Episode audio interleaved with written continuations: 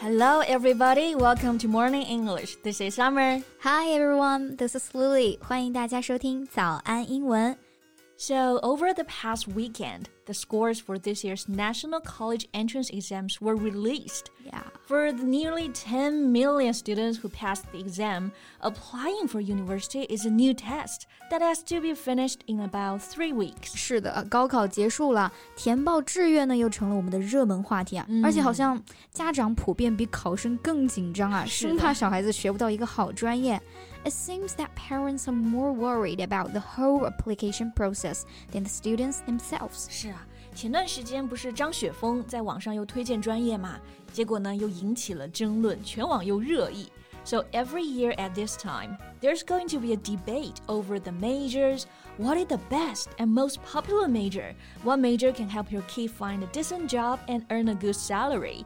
就大家都想知道哪个专业就业好，哪个专业最受欢迎。嗯，也是可以理解的，毕竟选学校啊、选专业也是得谨慎些啊，又要自己喜欢呢，又得结合现实情况考虑。So it's understandable that some should be shilly-shallying over what major of which university to apply for. 对，哎，这里有一个词啊，shilly shally，它描述相当到位。这个词的意思就是很纠结、很犹豫。You take a long time to do something, especially to make a decision。读起来也很好玩啊，叫做 shilly shally。嗯，是的，比如说啊，别纠结了，选个你自己喜欢的专业就好，就可以说 Stop all the shilly-shallying, just pick a major you like. Yeah. OK，那还有一些热词啊，比如像填志愿呀、选专业啊、一本、二本学校、九八五二幺幺，这些英文可以怎么说呢？Let's talk about that in today's podcast. Great.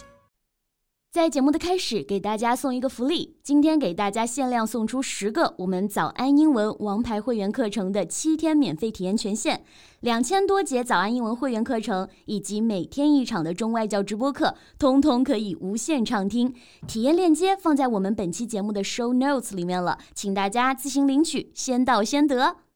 那首先先看高考这个词啊，大家应该都不陌生了。对，就可以说 the National College Entrance Examination 大学入学考试，或者你直接用拼音说 take the 高考也是可以的。比如说高考前后，这个学生需要填表，列出呢你自己想去的大学。Before or after students take the 高考，they need to fill in a form listing the colleges they want to get into。嗯，那这个填志愿其实就是申请大学，嗯关键词呢那就是 application。听到这个 application，很多人第一反应是不是 app 手机上的那个应用 APP 啊？对对对，A P P 是的啊。那这个 application 它可以表示这个应用，它也可以表示呢申请，所以呢都是 application。 那么你选志愿的时候呢，就用这个名词了，application。你可以说 college application or application process。如果你要用上动词加上填报志愿，我们用 fill out。Fill out college application。嗯，比如大家在选志愿之前呢，会到网上查很多资料嘛。Before filling out college application, many turn to the internet to get as much information as they can. 嗯，我记得我们当年选志愿，就是给了一本好厚好厚的志愿书，然后上面有学校啊和专业代码，就自己拿着那本书开始选。As I vaguely recall, it didn't take me long before making the decision. I knew I was going to study language. I just had to choose among German, Japanese, French, Spanish, and English. Then you choose. Español, Spanish. Pero hace mucho que no hablo español, meaning I haven't spoken Spanish for a long time. All right. So you made up your mind pretty quickly. Yeah. But for a lot of people, they have to overcome choice phobia disorder regarding the application process. 很多人呢选专业的时候还是有这个选择困难症的啊。 Phobia 就表示对什么什么的恐惧症啊、c h o i c e phobia disorder 就是选择困难。对，不过现在选志愿也有第一志愿、第二志愿嘛。这里我们就也有 first choice, second choice。嗯，然后选学校的时候呢，也有一本、二本。So let's see how we say that in English. The official way to say is the first or second or third batch of undergraduate. 因为比如一本就是本科一批的简称，那这个词 batch。 B A T C H 就是表示批次，嗯所以一本呢就是 the first batch of undergraduate。undergraduate 就是本科教育的意思。 Right. Or you can say the first batch of universities for students to apply. 然后二本、三本呢，分别就是 second batch, third batch。嗯，不过这个还是比较官方的啊。那也有更加通俗易懂的翻译，比如一本呢就是 top public universities，很好的重点学校； 二本呢就是 basic public universities，一般学校；然后三本就是 profit colleges。 Yeah, it's clear when you put it that way. 然后像一本里面呢，它也有九八五二幺幺嘛。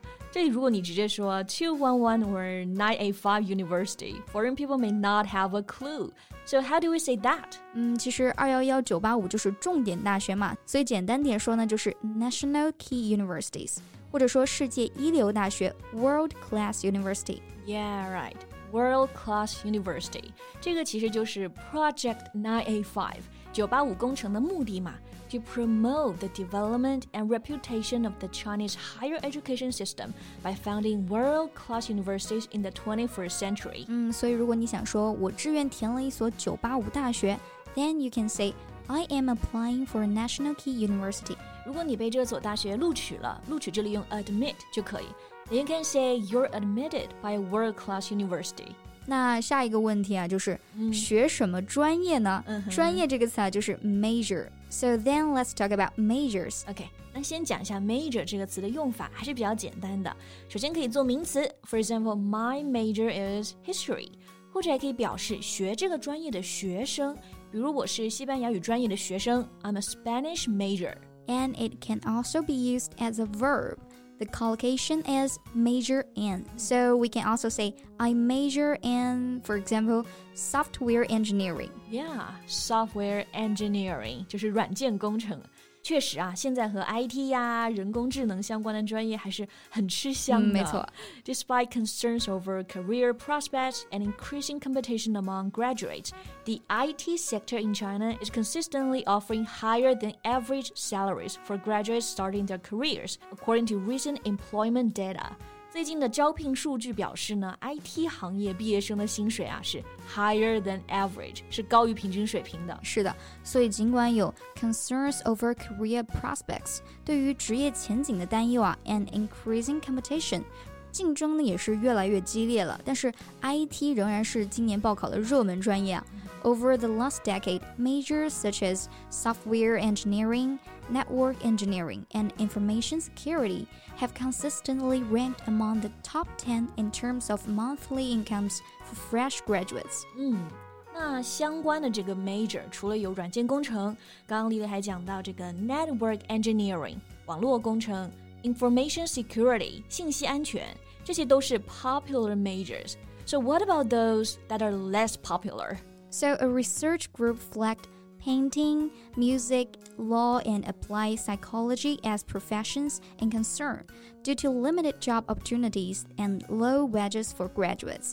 像绘画呀、音乐、法律、应用心理学应该是被标记为 professions in concern 有忧虑的职业啊，因为工作机会还是有限的嘛，毕业生工资呢也不高。嗯，不过我也觉得，像学专业就得百花齐放， 并不是说哪个高薪啊，大家都都去学，而是呢找到自己真正感兴趣、有激情、擅长的专业，我觉得会更重要一些啊。我也觉得 Finding your passion and figuring out what you're good at is equally important. 是的，那也希望大家都能选到自己心仪的大学还有专业，好好享受校园时光。嗯，Enjoy your stay at college and make the most of it. 那关于今天的这个话题呢，大家有什么看法？欢迎在评论区给我们留言呀。And that's all the time we have for today. Thank you so much for listening. This is Lily. This is Summer. See you next time. Bye. 今天的节目就到这里了。如果节目还听得不过瘾的话，也欢迎加入我们的早安英文会员。成为会员，您就可以无限畅听我们每天一场免费的中外教直播课，以及两千多节原创系统课程了。今天我们限量送出十个七天免费试听权限，试听链接放在我们本期节目的 show notes 里了，请大家自行领取，先到先得。